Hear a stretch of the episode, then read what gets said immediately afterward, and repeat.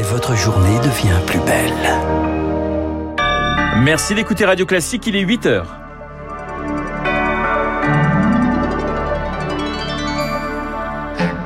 La matinale de Radio Classique avec Renaud Blanc. On l'avait presque oublié pourtant, 20 000 cas de Covid ces derniers jours en France. La France en plein déluge ce week-end avec euh, de violents orages. En Ukraine, Kiev sous les bombes après un mois de calme relatif et puis des milliers de pique-niqueurs dans les rues de Londres. Dernier jour de festivité hier pour le jubilé de la reine Elisabeth II au Royaume-Uni. Radio.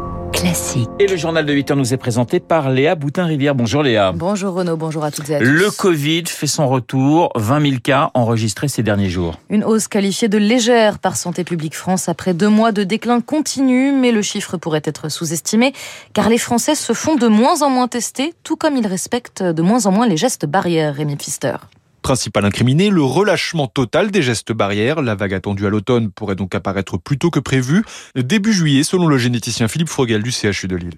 Vraiment, plus personne ne fait attention, notamment dans les transports euh, qui sont bondés. Les personnes fragiles ou qui n'ont pas envie d'être infectées euh, ont intérêt à faire comme moi je fais euh, dans le train. Je porte un masque FFP2. Pour les gens qui ont une, immunité défaillante, il faut faire une, une quatrième dose. Si ça peut empêcher de se retrouver à l'hôpital en réanimation, c'est toujours bon. D'autant que pour ne rien arranger, les sous-variants BA4 et BA5 plus contagieux profitent de la baisse d'immunité de la population, explique le professeur de santé publique Philippe Amouyal. Dans la mesure où on est maintenant par rapport à ceux qui ont eu des troisièmes doses à plus de 4 mois et que euh, l'Omicron donne une réponse euh, anticorps qui dure un peu moins longtemps que les autres variants, on se doutait un peu que on pouvait avoir un petit creux dans l'immunité de la population aux alentours euh, de l'été, aux alentours de la fin juin, début juillet. Principale piste envisagée par les autorités pour inverser rapidement la tendance, remettre l'obligation du masque dans les transports en commun, car cet été, le brassage des populations n'arrangera rien, et le gouvernement le sait, les hôpitaux ne pourront pas accueillir un afflux de patients Covid. Explication signée Rémi Pfister. L'actualité du week-end, c'est surtout ces violents orages sur toute la France. Une personne tuée à Rouen, 15 blessés, dont la majorité dans le Loir-et-Cher, et des dégâts conséquents pour les agriculteurs. Dans le Gers, des grêlons aussi gros qu'une balle de tennis sont tombés. Phénomène météorologique très inhabituel, mais peut-être plus pour longtemps, d'après Alix Roumagnac, président de Predict Service, la filiale risque de Météo France. Tout degré supplémentaire dans l'atmosphère augmente l'humidité potentielle dans l'air. Hein. Ce carburant pour les orages devient plus important. C'est pour ça qu'on peut trouver à Rouen, euh, en Bretagne, euh, en Ile-de-France, des phénomènes extrêmes qui créent du ruissellement, notamment en milieu urbain. Et ce sont des événements qui étaient plus connus euh, sur des territoires un peu plus dans le sud depuis des années. Du fait de ce dérèglement climatique, ce genre de choses est appelé à se répéter et il faut maintenant s'adapter à ces événements, changer d'attitude pour en diminuer les conséquences. Et d'après les derniers chiffres disponibles, 7000 foyers étaient toujours privés d'électricité sur les 20 000 touchés.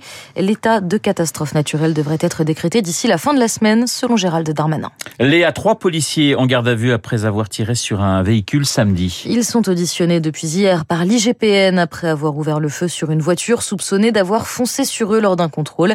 Le conducteur a été grièvement blessé. La passagère est morte des suites de ses blessures. En bref, fin de partie pour Manuel Valls, le candidat de la majorité présidentielle aux législatives éliminé dès le premier tour dans la cinquième circonscription des Français de l'étranger. Ensemble fait toutefois la course en tête, mais la NUP réalise une belle percée à six jours du scrutin dans l'Hexagone. Puis à l'approche de l'été, le secteur touristique en panne de main-d'œuvre. Il manque des dizaines de milliers de saisonniers et cela inquiète les hôteliers, les restaurateurs. Alors parmi les solutions évoquées, employer de la main-d'œuvre étrangère. Proposition du président du MEDEF la semaine dernière. L'idée est tentante, mais c'est plus délicat qu'il n'y paraît, Émilie Vallès. Karim Camp, propriétaire d'un hôtel 5 étoiles situé à côté de Rennes, recherche depuis 4 mois un cuisinier et un assistant maître d'hôtel. Pour lui, embaucher des salariés étrangers pourrait être l'une des solutions, au moins temporaires. En 2019, l'UMI, le syndicat professionnel du secteur, avait fait venir trois Tunisiens en Bretagne. On pourrait profiter de cette main-d'œuvre. Nous avons visité beaucoup en Tunisie d'écoles hôtelières, de centres de formation qui étaient vraiment euh, de très bon niveau. C'est un réservoir de main-d'œuvre. Mais aujourd'hui, l'immigration économique reste limitée. C'est seulement un immigré sur cinq qui vient pour ce motif. 36 000 titres de séjour ont été délivrés en 2021, mais les procédures d'autorisation de travail ont été simplifiées assez discrètement l'an dernier. Le gouvernement a réactualisé la liste des métiers en tension ouverts aux immigrés. Carrossier, boucher, ingénieur BTP ou maître d'hôtel.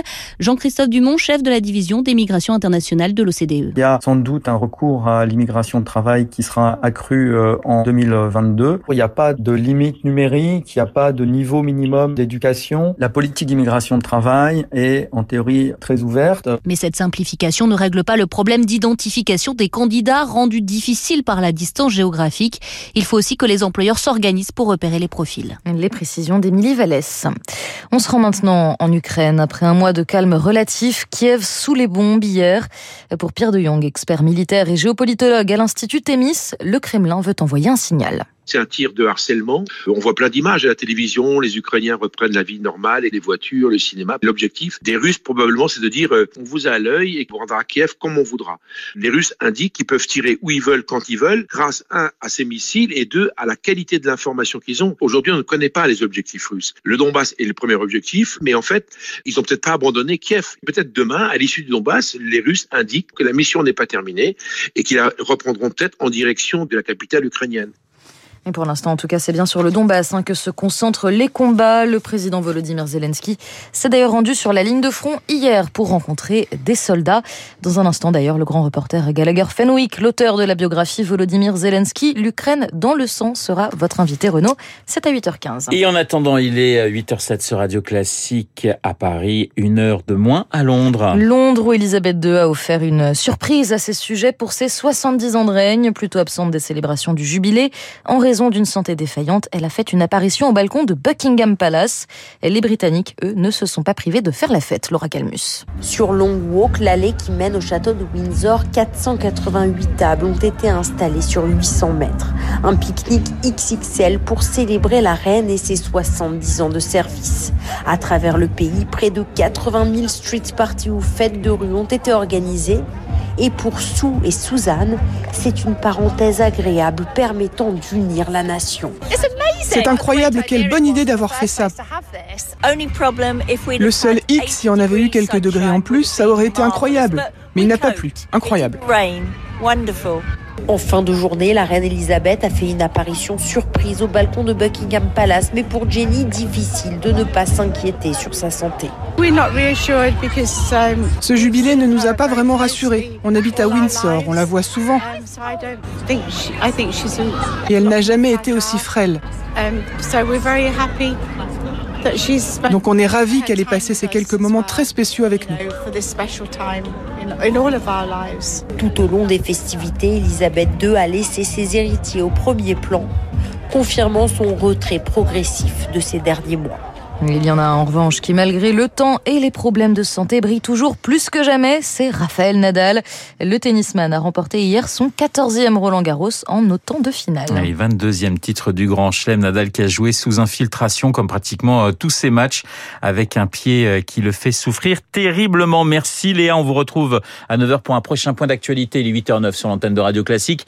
Euh, dans un instant, Guillaume Tabar pour son édito politique et puis mon invité, Gallagher Fenwick, l'Ukraine dans le une biographie sur Volodymyr.